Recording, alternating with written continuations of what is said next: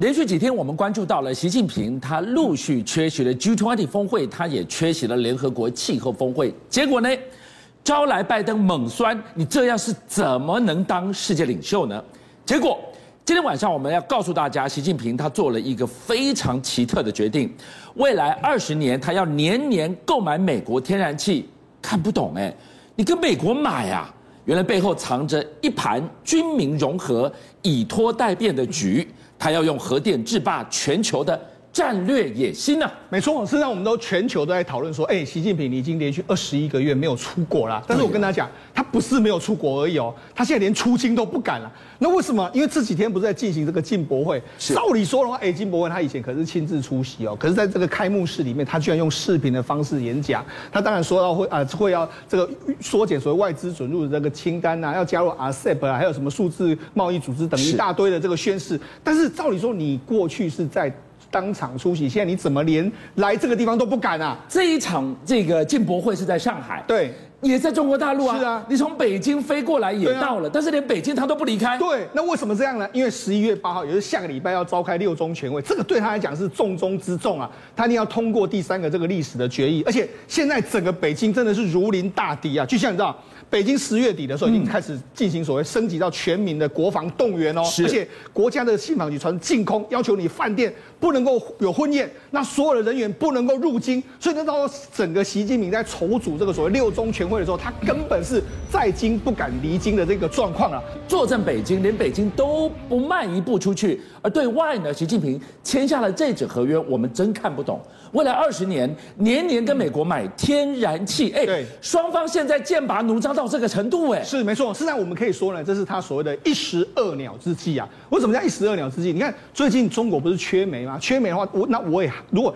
一直烧煤的话，可能会被抗议。那这样，那我跟美国买天然气嘛。所以你看，中国的这个中石化的集团呢，四号呢跟美国维吉尼亚的这个这个天然气集团呢签了一个叫二十年的合约。嗯。那每年要进口这个四百万吨的这个天然气。哎，这个是个大约啊。对。那为什么我说是一石二鸟？第一个，哎，你美国啊，现在要跟我讨论所谓的这个贸易谈判的这个问题嘛？你说我买太少，那我就买给你看啊。我买了，对不对？是。那而且这个对我来讲的话，我有天然气可以用啊。那当然我可以减少烧煤，所以对他来讲是一石二鸟。但是对他更重要是什么？他想要用这个天然气的来做一个过渡时期，未来他要过渡到一个所谓核电的大国的过程里面，我就先烧烧你美国的天然气嘛。所以才说这是不只是一石二鸟，是一石三鸟之计啊！以拖代变，后面有更大的局。没错，为什么？我就讲他要发展什么？中国已经开始有的他们的计划，他们未来几年的“十四五”的计划里面，然后核电核电为主导。你看他预计要耗费多少？四千四百亿美金，哇，这是个天文数字啊！它在中国大陆全上下要建大概一百五十座的核反应炉，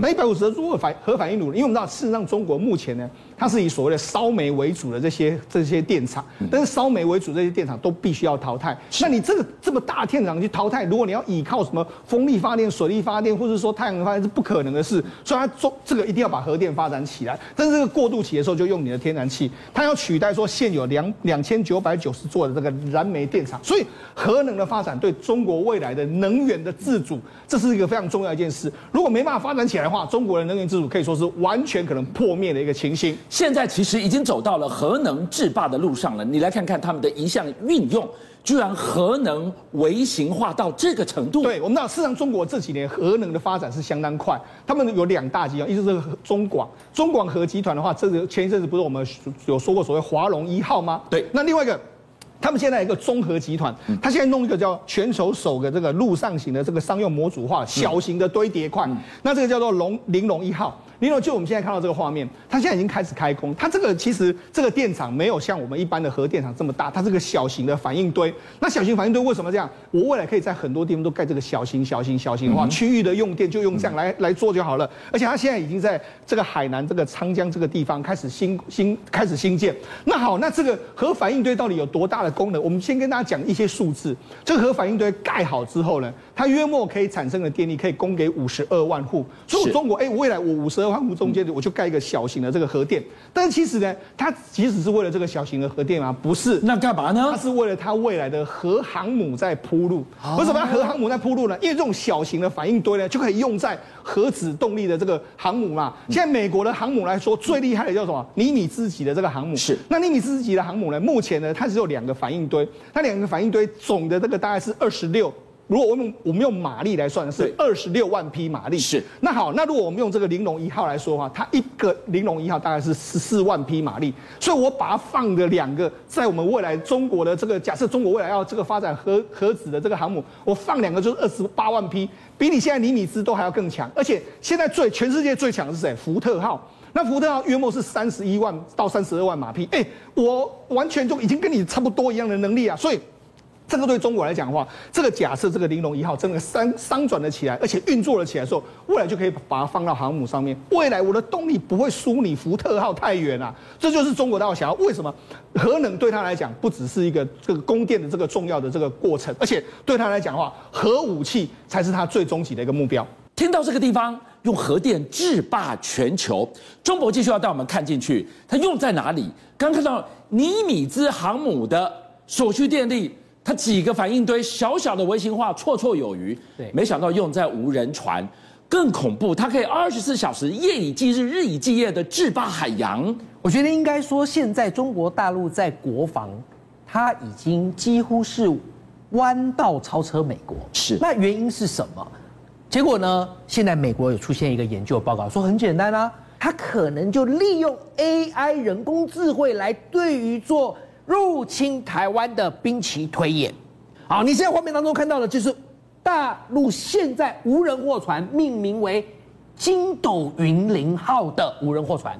好，为什么叫筋斗云？顾名思义，哇，你看孙悟空的筋斗云飞天转地啊，恶劣天气无一样哦，无无无无无往不利这样子都可以运行。好，那它的原理是什么？其实我跟你讲，中国大陆它在发展这所谓的无人船，本来一开始哦是在广东的珠海，然后他们有一个无人船舶海上试验场。你不要小看珠海这个海上试验场，它全世界最大。为了这个还打造一座试验场。那无人船不就是 AI 人工智慧吗？这只是在自己的近海做实验。嗯、你将来如果真的要无人货船能够在公海上实施，嗯，所以它现在向。IMO 就是我们所说的国际海事组织申请，我们以后想在公海试航，而他现在已经接受了中国大陆的提案喽，那将来就可以在公公海试航喽。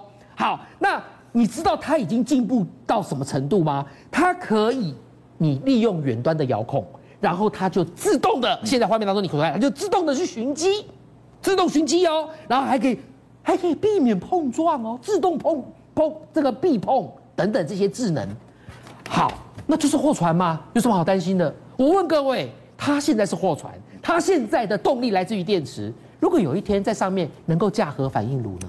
哦，那它不是变成移动炸弹了吗？它就会变成了完全出去，不需要返港，二十四小时制霸海洋。对，你动力可以一直常年在海外上公海上行驶，然后你又是一个具有移动炸弹的能力，然后还有一个是，它又。智能，它又可以远端遥控，那它还可以自动寻机、自动避碰，哇，那这不等于是以货轮之名，然后行可能的攻击之实吗？好，那你要长眼睛，你要能够远端遥控，你要靠什么？你要靠卫星。你知道中国大陆的海洋二号卫星啊，它其实在五月的时候，它就已经完成了三星组网。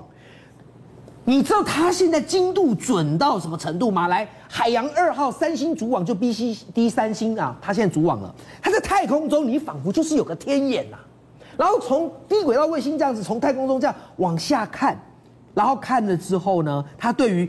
表面上他会说哦，我们就是希望能够在海面上的船只实现全球海面船只位置、航向、航运精准勘测，说是这样说，但你能够对海面上的船只做这样的勘测，你不就等于能够再把刚刚结合了 AI 人工智慧的无人船做更精准的定位以及寻机吗？军民两用到这个程度，它可以。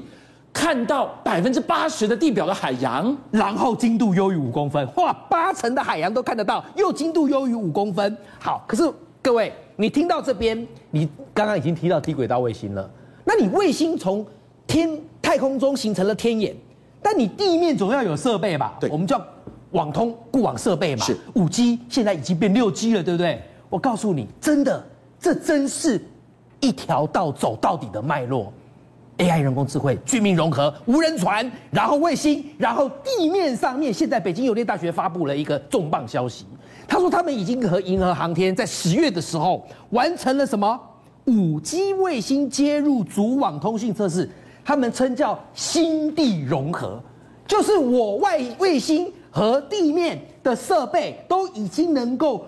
水乳交融啊，那代表什么呢？代表你卫星所监测到的，再透过地面上的五 G、六 G 的网通设备，嘣一下，我问各位，这不是只是天眼啦，这叫天罗地网都有眼呐。好，结果法国媒体现在就补一枪，让我们现在台湾听到了会有点担心，跟我们有关系？对，他说什么呢？来，我们晓得哦，大陆的吉林一号。